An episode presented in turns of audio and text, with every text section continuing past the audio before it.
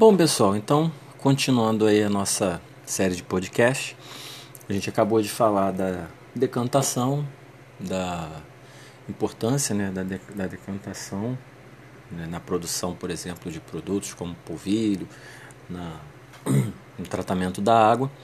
E aí eu faço uma pergunta para vocês. É, será que existe alguma forma de acelerarmos a decantação?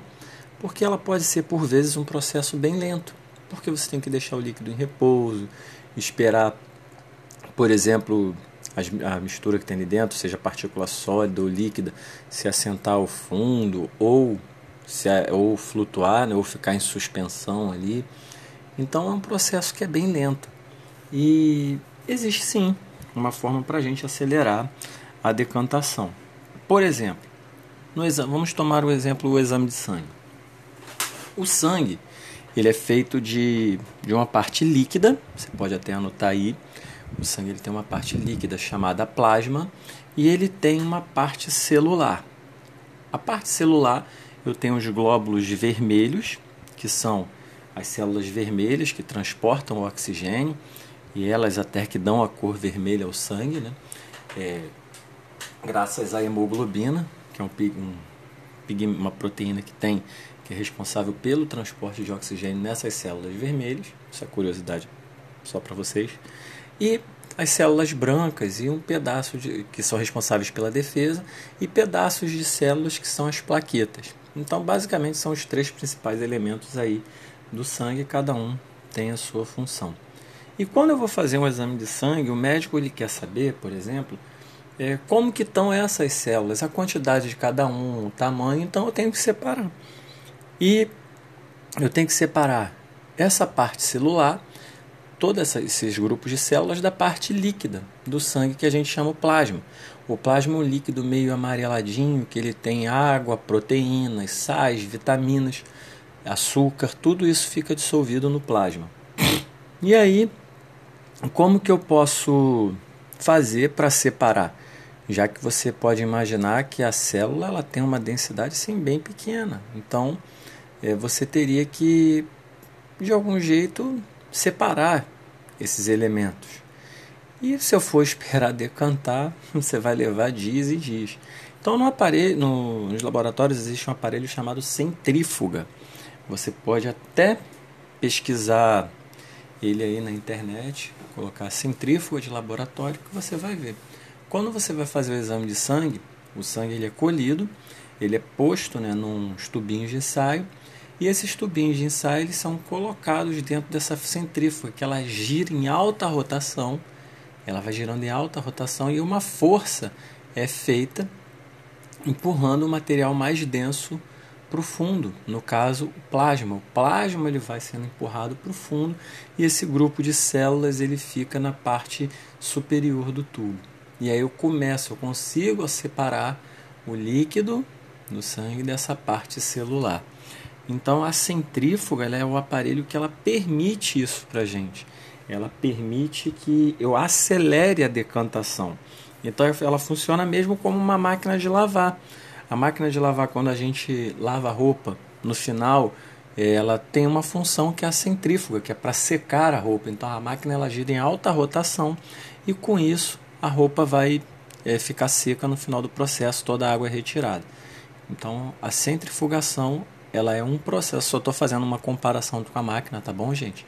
A centrifugação é um processo que ela acelera a decantação numa alta rotação, tá ok? E seguindo aí, eu estou aí agora na página 20, deixa eu dar uma conferida aqui, 28, página 28, para a gente falar da filtração. A filtração é um processo bem simples. Ela é assim como a peneiração, ela é baseada no tamanho das partículas. Só que aqui na filtração eu não vou ter uma peneira com uma malha, eu vou ter um filtro. E esse filtro ele pode ser de papel, pode ser de pano, de tecido. Esse filtro ele vai ter pequenas, pequenos poros, pequenos bem poros bem pequenininhos, no mesmo princípio da peneiração. Ele vai reter partículas maiores e vai permitir a passagem de partículas menores. O processo de filtração ele é usado, por exemplo, na preparação do café. E também é, como a gente viu no tratamento da água. Então, quando a água lá é filtrada, você consegue reter impurezas bem pequenas. Veja bem, na primeira etapa da água, né, a gente falou que, que essa água ela sofre uma peneiração, então eu retenho pedras, partículas maiores. E lá no final, no tratamento final da água, eu faço uma filtração, ou seja, um filtro, um poro. Eu vou reter as menores impurezas, eu vou tentar purificar essa água ao máximo para depois vir o um processo de desinfecção. Então a filtração é isso, você vai reter partículas muito pequenas, porque é, por exemplo, no filtro do café, você vai reter aqueles grãos moídos ali, aquele pó de café, e o filtro, para reter aquele pó, ele precisa ter uma, um poro, um poro mesmo, uma passagem muito pequena. Aquele pozinho já é fino, já é pequeno, então tem que ser algo menor do que aquele tamanho, que eu consigo reter esse pó de café ali naquele filtro de papel. E o que passa é o que? É a água. Aí você vai falar assim, mas poxa, tio, por que, que a água passa preta no café? Porque no café nós temos duas etapas na preparação. Nós temos a extração e depois a filtração. O que, que é a extração? Quando a água quente ela entra em contato com o pó de café, eu extraio as substâncias daquele pó.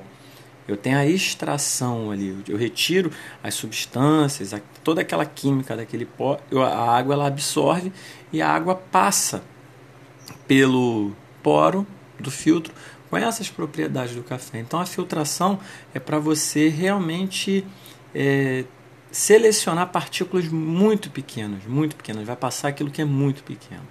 Então, é, esse aí é o método de filtração. Vocês podem observar na página 28, né? É, tem um esquema ali ó, de um poro. Você vê que um poro é algo bem pequeno. Os sólidos maiores ficam retidos e você passa é, o líquido ali pela, pelo, pelo porozinho. E aí, seguindo né, a nossa sequência aí, nós vamos agora falar de um método de separação na página 30.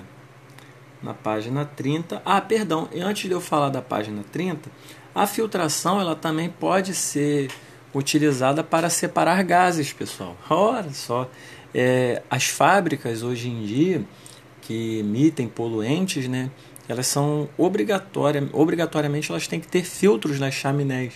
Então eu vou filtrar aquela fumaça que sai de gás carbônico, eu vou reter partículas mais é, prejudiciais né, ao nosso pulmão, fuligem, enfim, tudo isso fica retido no filtro e você tenta purificar um pouco o ar que vai sair da chaminé. E aí, é, agora nós vamos lá na página 30, que eu vou falar sobre fazer um último podcast para vocês, falando dos dois últimos processos, que é de evaporação e o processo de destilação.